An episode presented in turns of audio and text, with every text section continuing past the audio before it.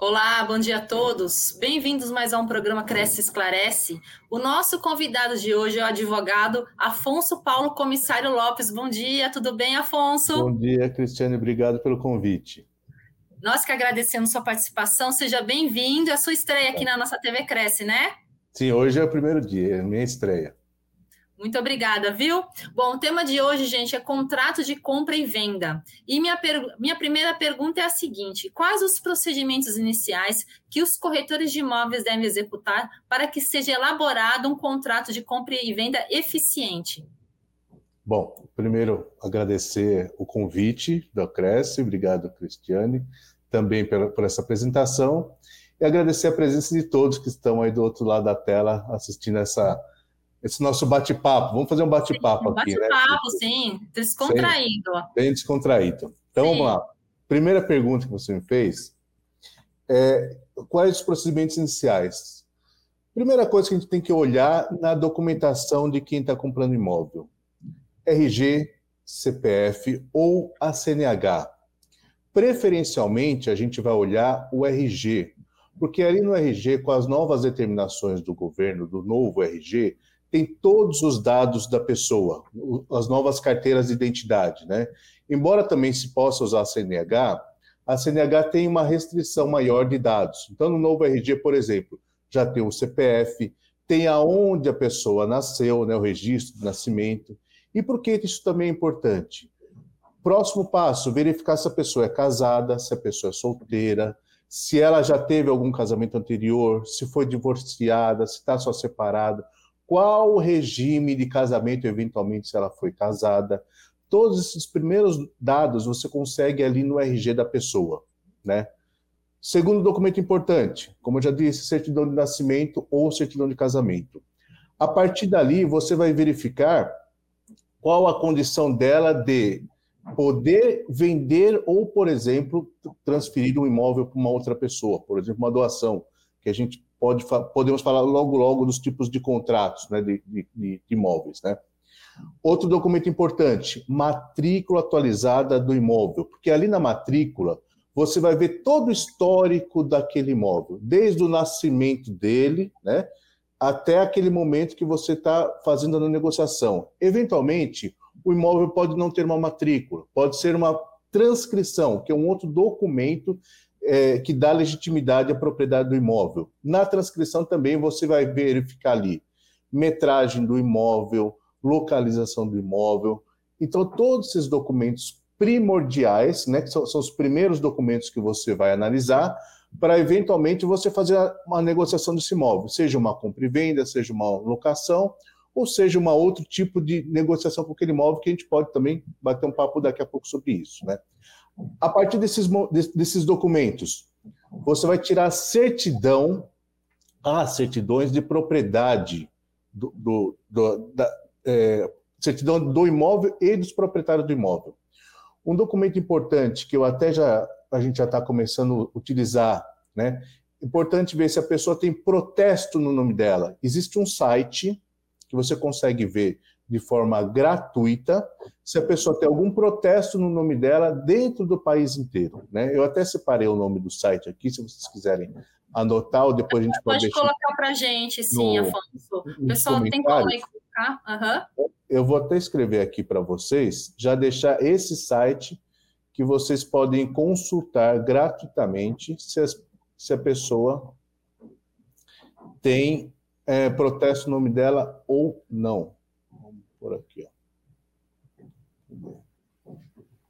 Ô, Afonso, e dentro Sim. desses documentos que você citou, qual que você considera assim, de maior importância que esse realmente não pode faltar e que tem que ser analisado com muito cuidado? Olha, o primeiro documento, lógico, depois que ver se a pessoa casada ou solteira, é justamente a matrícula do imóvel. Né? Na matrícula do imóvel, você vai verificar ali o histórico do imóvel quem, quem construiu ou quem vendeu, quem comprou, se, por exemplo, tem uma alienação fiduciária, se naquele imóvel, por exemplo, ele foi dado em doação, se, na alienação, se aquela alienação fiduciária já foi quitada ou não. Né? Então, tem uma série, todas as informações do imóvel estão naquela matrícula. Né? Matrícula. E não só na compra e venda, como eu volto a falar, por uma locação, quem pode locar? Né? De repente, o imóvel está no nome de uma empresa, uma pessoa jurídica. Né? Somente o administrador daquela empresa vai poder locar aquele imóvel. Né? Ou fazer o contrato de locação, um contrato de doação. Tem alguns contratos que envolvem, por exemplo, locação é, comerciais específicas dentro de alguns ambientes, por exemplo, o shopping, uma locação própria, né? Quem pode fazer aquela locação, quem não pode fazer a locação. Então, o primeiro documento é a matrícula do imóvel. Esse é o primeiro uhum. documento importante que a gente pode, deve utilizar. Tem mais alguma perguntinha, Cris? Tem sim, ó, o, o, Afonso, eu quero hum. saber, hum. as transações, as transações imobiliárias, elas podem ser realizadas por quais tipos de contrato? Olha, nós temos aí alguns contratos é, padrões, vamos dizer assim. Né? O primeiro contrato que a gente sei, que é o mais comum, né? é o contrato de compra e venda de imóvel. Nesse contrato de compra e venda, na verdade, o, o título, o nome que a gente usa é uma promessa de compra e venda, que é o primeiro contrato, primeira, aquela primeira negociação que você vai fazer entre as partes. Né? O corretor vai ali auxiliar na aproximação das partes e finalização do negócio. Então, nesse promessa de compra e venda, o promitente comprador e o promitente vendedor vão se, comprometer, se comprometer né? E vai estar lá descrito dados do imóvel, forma de pagamento, é, se vai ser, por exemplo, uma alienação fiduciária, se não vai ser uma alienação fiduciária, condições de pagamento, se vai ser à vista, se vai ser a prazo, prazo de entrega do, dos documentos.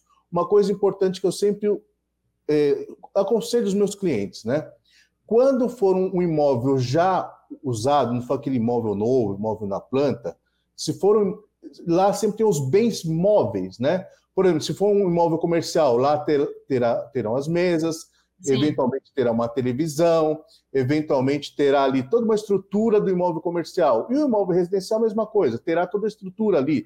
Terá uma geladeira, terá um fogão embutido, terá um cooktop, terá um armário embutido. Quando você fazer esse, for fazer esse contrato, essa promessa de compra e venda, é descrever não só o bem imóvel, quanto também os, os bens móveis, uhum. para deixar claro para todo mundo o que está sendo negociado, porque querendo ou não querendo, isso tem valor comercial, né? Você Sim. pega, por exemplo, um imóvel é, comercial que tem ali toda uma estrutura de rede para a internet, aquilo lá tem um valor comercial, né? Desde o cabeamento, é, as placas, né?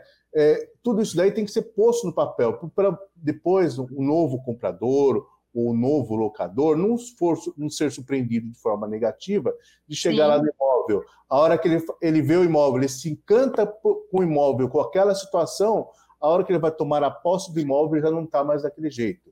Por exemplo, uma coisa muito comum no imóvel residencial, por exemplo, numa locação ou mesmo numa compra e venda, né? é, os móveis, os móveis planejados da cozinha. Você tem lá o, o cooktop, ou você tem ali na cozinha aquele, aquele fogão é, embutido, né? Coloca no papel que aquele fogão embutido, coloca no papel que aquele cooktop. Ele vai sair, o que vai ficar. Vai ser porque já tive, infelizmente, clientes que se encanta por aquela cozinha, não coloca no papel, a hora que ele toma posse do imóvel, cadê o cooktop? Cadê o, o, o, o fogão embutido? né, foi levado, porque não estava ali na negociação. Né? Isso custa dinheiro. Né? Hoje em dia, com os, os, os, novos, eu digo aqui, por exemplo, em São Paulo, tem um monte de empreendimentos novos e uh, precisa ali da, da, do gás, né? o aquecimento a gás. Né? O aquecedor a gás, por exemplo, hoje em dia, a gente calcula uma média aí de 7.500, um bom um aquecedor a gás. Né? Quando você vai negociar a compra e venda do imóvel, a locação, vai constar ali tem que constar, na verdade, se o, aquecedor a gás vai, vai, vai, estar ou não naquele imóvel no momento da compra e venda e da locação. Então, esse é o primeiro contrato. É um contrato mais comum, um contrato mais padrão. Tá. Temos também outro tipo de contrato, doação. Né? A doação hoje se usa muito é, para evitar, por exemplo, né, inventários, partilhas então, o corretor, como é que ele vai trabalhar ali com uma doação? De repente, ele está ali fazendo a negociação de um imóvel e trocar um imóvel por outro, pode ser que seja interessante, aí, aí precisaria um, aí um auxílio de um profissional especializado, Sim. se fazer uma doação né, do imóvel. Outro contrato que também que é muito utilizado é a permuta. Né? A permuta, literalmente, né, num linguajar mais simples, é a troca do imóvel por outro, por, por outro. Qual a importância disso? Né? Qual a necessidade disso? Às vezes a pessoa tem um imóvel de maior valor e quer trocar por um imóvel de menor valor, ou vice-versa. Né? Você pode fazer de uma permuta ali, mas tudo isso sempre observando aquelas condições mínimas, né? as condições necessárias de segurança na negociação do imóvel, que é o due diligence do imóvel. Né? Você vai pesquisar ali é, a situação do imóvel, matrícula, quem é proprietário, quem não é proprietário, isso que eu já falei agora há pouquinho. Temos também a locação comercial, que, inclusive, dentro da lei de locação, existem artigos específicos para essa locação comercial, que é um pouquinho diferente da locação residencial. Como eu disse agora há pouco, temos a locação comercial, por exemplo, de galpões, de lojas, tem uma locação específica para shoppings, né? O, o, mall, né? Que nós chamamos de, de shopping. Sim. São as uhum. locações não, não residenciais, né? Que a gente chama vulgarmente de locação comercial. Temos também, obviamente, um contrato muito comum, que é a locação residencial, que aí já teve, inclusive, agora tem uma, uma nova, vamos dizer assim, atualização da legislação, né? Nova que eu digo, já é de 2009, mas para nós aqui ainda é considerado nova, né? Então, é a famosa lei do inquilinato, né? Então, todas essas questões, né, que é, juros que vão ser cobrados eventualmente na, no não pagamento do aluguel, né?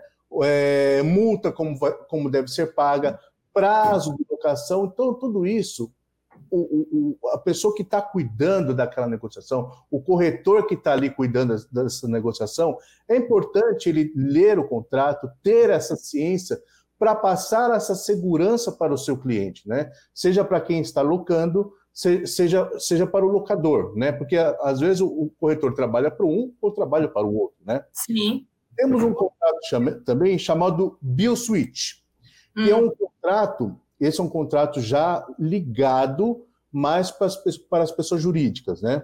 São contratos que a empresa loca um espaço, o proprietário vai fazer, por exemplo, é, uma construção específica para aquele locador. Né? Então, é de acordo com as necessidades do locatário. São, são condições especiais, são contratos que duram de 15, em média, né, 15 a 20 anos de locação. Então, tem algumas condições específicas que o corretor tem que ficar atento na hora de fazer também essa negociação, porque vai ser um, um contrato de locação por muito tempo e vai demandar, obviamente, grandes recursos financeiros, né? Porque a, a, construção vai ser feita especificamente para aquele locatário. Então, você usa, por exemplo, esse tipo de locação em fábricas, é, farmácias, grandes farmácias, grandes empresas, né? Pequenas empresas não, não usam esse tipo de, de, de, locação. Mas, por exemplo, você vai, você tem um imóvel e algum dono, um empreendedor de, do ramo alimentício quer fazer um restaurante naquele seu imóvel, naquela localização, que é uma localização excepcional para fazer um restaurante. Você tem um imóvel, ou seu cliente tem um imóvel, você vai aproximar as pessoas e vai fazer essa, essa negociação, que é o build to switch, que é esse tipo de contrato. A pessoa loca o imóvel, o proprietário do imóvel constrói o, o imóvel de acordo com as necessidades do locatário e aquele contrato de locação ali dura de 15 a 20 anos. E uma outra. Ah, Oi, desculpa, desculpa, termina, não. não. Eu, eu, eu, achei que você já tinha terminado, eu ia emendar não, uma outra pergunta. Mais contratos. Não, pode finalizar que depois eu entro com a pergunta. Então, então deixa eu só, só falar então rapidinho os outros tipos Sim. de contratos, né? É, uhum. Que é um contrato específico, por exemplo, a empresa vende, ela é proprietária de, proprietário de imóvel, vende um imóvel para um terceiro, né? Com a intenção de adquirir dinheiro, né? Para movimentar a própria empresa e ela aloca o próprio imóvel. O proprietário passa a ser outro, né? Mas ela continua utilizando toda a estrutura que ela já tinha construído, como locatária, né? O loteamento também, que é um, um tipo de contrato que você pega, por exemplo, um imóvel maior e subdivide-se em outros imóveis com destinação de construir casa, por exemplo, mas isso dentro de fazer um anexo à área urbana, saindo da área rural e pegando aquele imóvel e colocando ela dentro da área urbana. O que, que vai diferenciar isso? Por exemplo, pagamento de tributo. ITR é a área rural, IPTU, área urbana. E o que tem acontecido também muito são as incorporações. Né? Você pega um conjunto de edificações, né? e nesse conjunto de edificações, você constrói unidades autônomas, por exemplo, casas ou apartamentos, né? ou até bens, ou, ou é, por exemplo, você pode pegar lojas e pode revender ou locar para terceiros, ainda que na planta. Então faça a pergunta, porque eu já vi que o tempo está correndo e a gente tem muita coisa para bater papo. Vamos tem lá. muita coisa para falar. É, é, é Afonso, é, é, é, assim, são muitas especificidades, né? Muita, muitos tipos de contrato. E tá. quando há invalidade registrar no contrato de compra e venda? Então, quando ocorre essa, essa invalidade? Essa invalidade, como é, o que, ah. que, geralmente acontece? Geralmente a invalidade são por do, duas coisas específicas, duas coisas básicas, que é a fraude contra o credor, né? E uma fraude também, uma fraude declaração, declaratória de dados. O que é essa fraude contra o credor? Por exemplo, aquele pessoa que está vendendo imóvel maliciosamente, ele tem um processo judicial, por exemplo, uma dívida anterior que tenha dado em garantia esse imóvel. Sim. Né? E aí ele vende esse imóvel maliciosamente de má fé para uma outra pessoa que está de boa fé, né? E aí, na hora de fazer lá na matrícula do imóvel, isso que eu falei, por isso que eu falei importante. Primeira coisa, uma das primeiras coisas que eu falei que é importante. Matrícula. Matrícula do imóvel, porque lá vai ter todo o histórico do imóvel. E aí, essa é a fraude contra o credor. A pessoa vende maliciosa o imóvel que ele já deu em garantia para uma outra pessoa, para um terceiro, né? E a fraude declaratória de dados, por exemplo. Por isso que eu falei lá, lá no início, documentos importantes, certidão de nascimento ou casamento de repente a pessoa é casada, ou, por exemplo, vive em união estável. Né? A união estável, você não tem, não consta na certidão de casamento. A união estável, por exemplo, pode constar numa declaração dentro de um cartório de notas. Então, na união estável, a pessoa que convive com ela, embora não seja casada, pode ter direito sobre aqueles, aquele imóvel. Né? Então, essa, as possibilidades mais comuns de invalidade no registro é fraude contra o credor e fraude na declaração de dados pessoais. E, e, quais as principais cláusulas que deve conter, conter no contrato imobiliário, que você acha que são fundamentais? Fundamentais. Qualificação das partes, nome, RG, CPF, profissão, endereço, né? Esses são os dados principais das pessoas. Valor do bem. Qual o valor que nós vamos negociar? Ah, mas eu quero fugir do imposto de renda. Tá, mas você tem que fazer uma, algo dentro da legalidade. O que é dentro da legalidade? É. Usar pelo, pelo menos ali o valor venal daquele imóvel. Isso aí é, você vai conseguir dentro da prefeitura do imóvel que está sendo negociado. Eu digo isso no contrato de compra e venda, tá? É, por exemplo, descrição que eu falei agora há pouco, né? Descrever exatamente o imóvel. Vai ficar o cooktop? Não vai ficar o cooktop? Sim. Vai ficar a estrutura é, de, de, internet ali? Não vai ficar a estrutura, de, no caso de uma locação comercial? Vai, ou de uma compra e venda? Vai ficar a estrutura da internet? Não vai ficar? Porque aquele cabeamento vai, custa muito caro, né? Valor do bem, forma de pagamento, datas e colocar exatamente todos os dados. A corretagem. Quem vai pagar a corretagem? Em regra, quem paga é quem está contratando o corretor. Mas, de repente, ali, numa negociação entre as partes, pode ser que a outra parte pague o corretor ou se divida 50-50 a corretagem. Mas é sempre importante colocar no contrato. Eu digo o seguinte: se eu estou de boa fé hoje, vamos colocar no papel. Se eu já estou pensando em dar o golpe amanhã, dar um tombo amanhã, eu já não vou querer colocar no papel. Então, se está todo mundo de boa fé, vamos colocar no, no, papel hoje, porque amanhã a gente esquece que nós tratamos, né? Geralmente, às vezes, nem lembra que a gente almoçou ontem, né? Quanto mais a gente colocou numa compra e venda, numa alocação do imóvel. Então, corretor, sempre coloque no contrato quem vai pagar a corretagem. Sim. Se é uma parte, se é a outra, se vai ser dividido entre ambos, se vai ser proporcional, mas sempre coloca, ah, mas eu não quero, eu sou seu amigo, meu amigo, amigos, amigos, negócio à parte. A coloca parte. aí no Tudo tem que estar no contrato. Ô, ô, ô, Afonso, estou com é. três perguntas, na verdade, eu vou colocar como duas, tá? tá. O Roberto Martins queria o site que você estava descrevendo aí e acabou não indo para o. Ai, caramba, deixa eu ver. Eu vou, eu vou falar que eu não estou conseguindo colocar aqui no, no chat. Deixa eu ver se eu coloco. Eu posso falar e você escreve para mim, que eu não estou conseguindo colocar aqui? Sim, eu vou, eu vou colocar aqui. Fala. Tá, então vamos lá. Deixa eu pegar ele aqui. Peraí. É o. É www, né? Ah. Protesto SP. Protesto SP.com.br. Fácil, então. Protesto.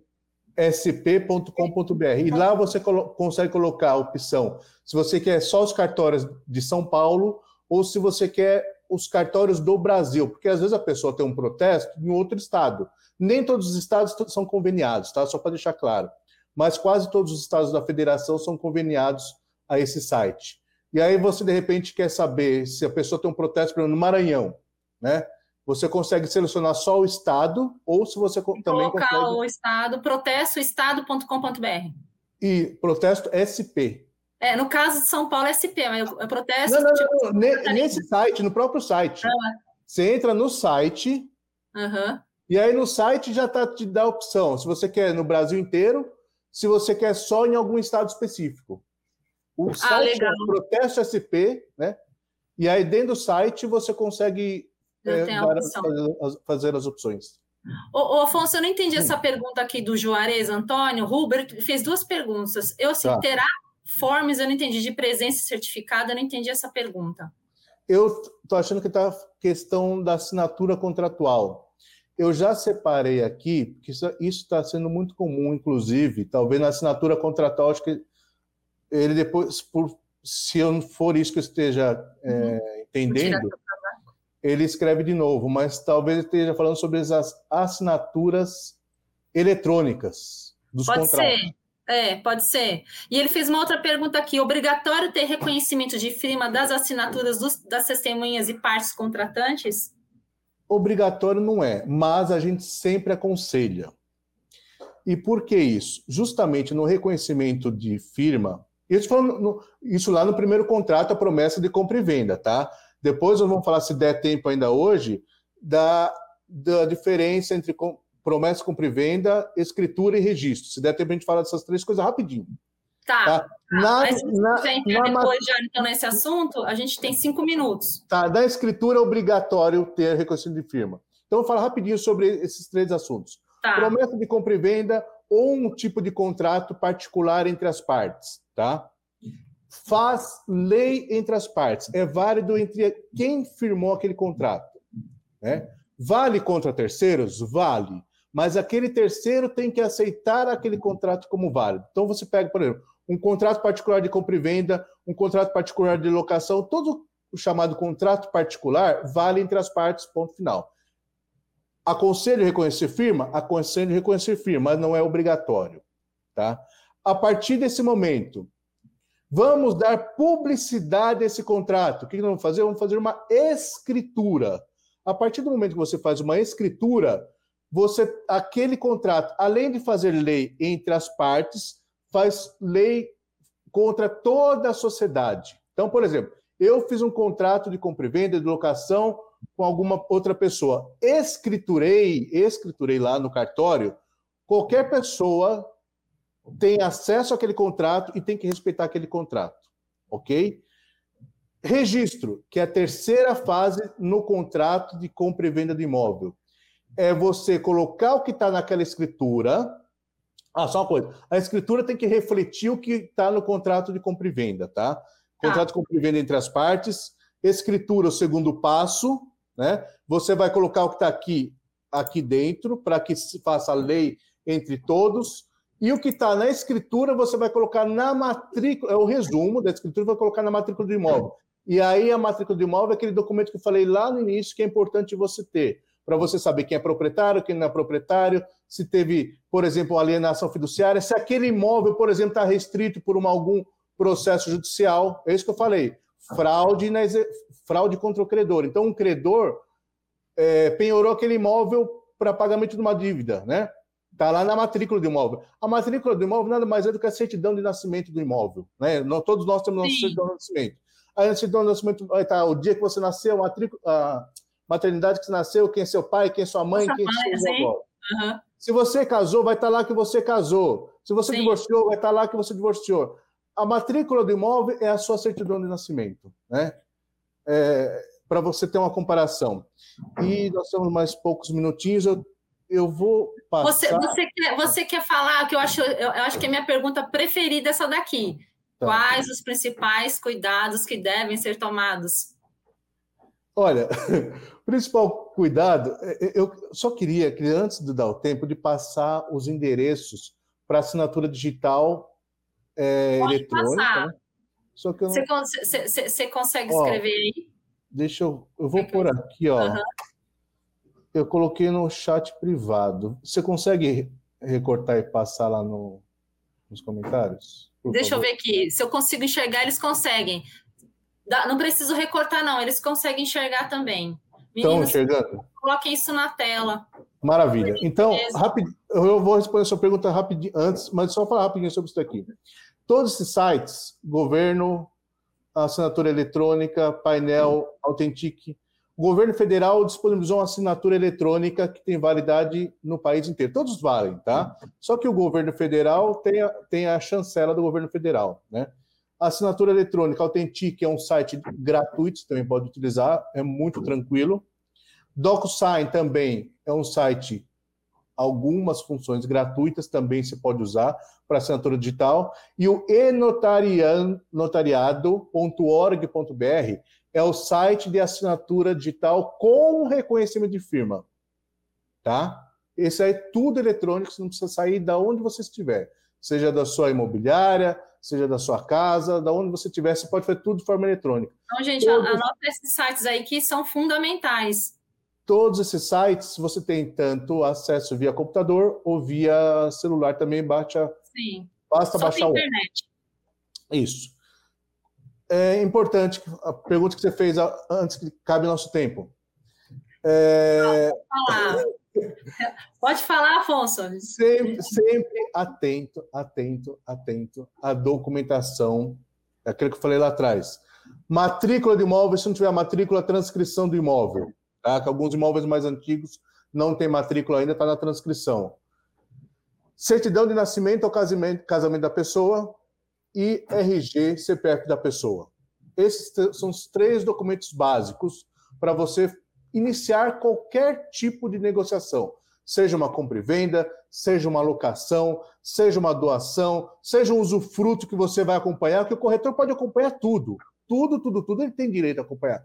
Ele fez aproximação, as pessoas fecharam o negócio, ainda que não concretize.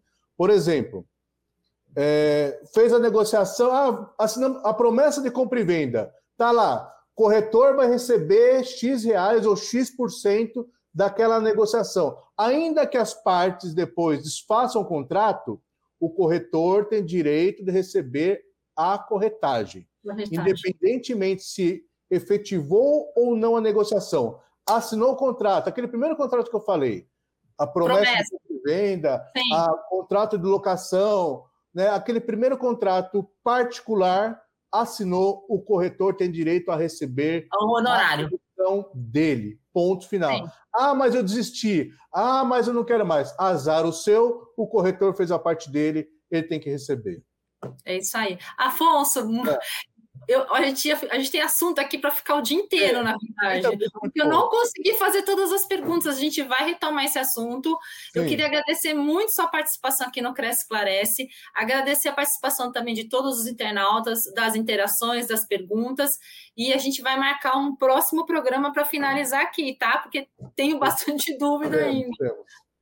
Tá bom? Muito obrigada de coração. Gente, muito obrigada a todos. Um forte abraço e até próxima sexta-feira. Tchau para vocês. Tchau, Afonso. Obrigada, Tchau. viu? Eu que agradeço, viu?